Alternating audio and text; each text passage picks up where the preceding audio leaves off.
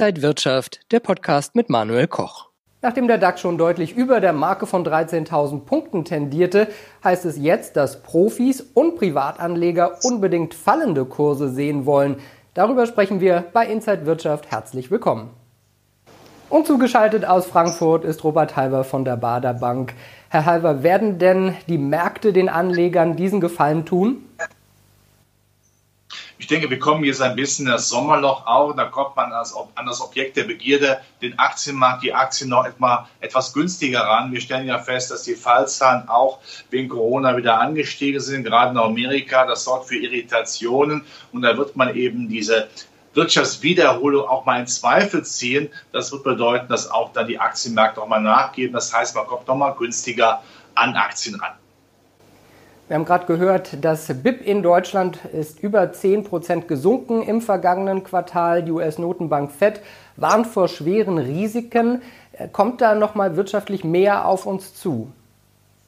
Ja, die zweite Welle sogar von der Infektionsseite, aber eben auch von der Konjunktur, wird im Herbst sicherlich nochmal zuschlagen mit Unternehmensinsolvenzen, auch mit mehr Arbeitslosen. Wir sehen ja gerade in Amerika einen US-Notenbankchef, der ja fast schon flehentlich darum bittet, den Kongress, Demokraten, Republikaner, noch mehr Schulden zu machen, auch Helikoptergeld zu verschenken, Unternehmen und an Konsumenten, damit die Wirtschaft auch wirklich dann äh, den Trend der Frühindikatoren nach oben ziehen kann. Also da wird noch einiges auf uns zukommen, aber als Hilfsmaßnahmen, auch in Europa und Deutschland könnte ich mir sehr gut vorstellen, dass im Herbst nochmal nachgelegt wird. Denn das sage ich sehr deutlich, das, was die Bundesregierung als Hilfspaket bis jetzt aufgelegt hat, ist nach wie vor für mich viel zu wenig Wumms, eher Wumms. Wir brauchen vor allen Dingen nachhaltige Entwicklung, also permanente Steuersenkungen, Soli, die Verdopplung des Steuerfreibetrages und natürlich auch, wir müssen an die Zukunft denken, gemäß dem Motto Vorsprung durch Technik. Wir müssen an Digitalisierung und infrastruktureller Verbesserung denken. Wir haben viele Unternehmensmeldungen bekommen, zum Beispiel VW, ein Milliardenverlust, 1,4 Milliarden, die Dividende wird gekürzt. Bei der Deutschen Bank hat das Investmentbanking andere Belastungen ausgebügelt und die großen Flugzeughersteller Airbus, Boeing, die streichen die großen Flieger. Was sind denn so Ihre wichtigsten Meldungen?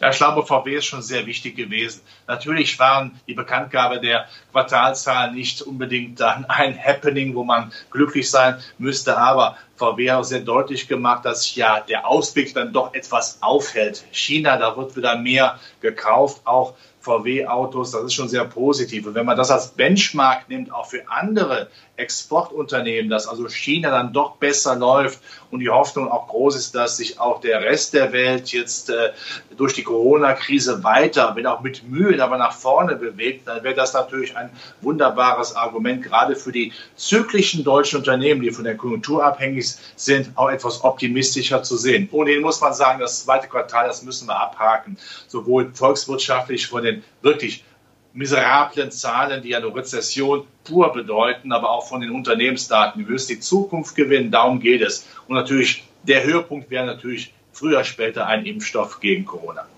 Wie sieht es bei Gold aus? Wir haben da ja einen Rekordstand nach dem anderen in den letzten Tagen gesehen. Sollte Gold mit zur Beimischung ins Depot? Ja, ich glaube, Gold, aber auch Silber, die höheren Krisenweinen haben beide Edelmetalle jetzt erreicht. Wir stellen ja fest, es werden weiterhin Schulden gemacht. Die Bonität auch vieler Staaten, auch der westlichen Welt leidet weiter. Und für diese schlechte Bonität gibt es keine Entschädigung in Form von vernünftigen Zinsen. Im Gegenteil, wir sind ja immer mehr auch im Nullzins beziehungsweise sogar im Niedrigzinsumfeld. Ich könnte mir auch vorstellen, dass Amerika die Renditen noch weiter fallen. Da brauche ich also schon eine gewisse Ersatzanlageform. Das ist Gold und Silber. Früher hieß es ja immer, es gibt die Killerargumente gegen Gold und Silber, dass sie keine Zinsen auszahlen. Heute muss man sagen, die Geldpolitik selbst hat dieses Killerargument gegen Gold selbst gekillt. Das heißt, ich erwarte durchaus, jetzt können wir etwas weiter schauen, Jahressicht im nächsten Jahr durchaus Goldpreise, die durchaus bis 2500 steigen können. Übrigens auch für Silber 30 Dollar pro Unze sind hier möglich, weil einfach die alte Stabilität nicht mehr da ist und viele große Vermögensverwalter mittlerweile auch der Meinung sind, dass sie auch aufgrund der Überschuldung Amerikas und einem schwächeren Dollar eine Ersatzwährung brauchen und die Ersatzwährung heißt Gold.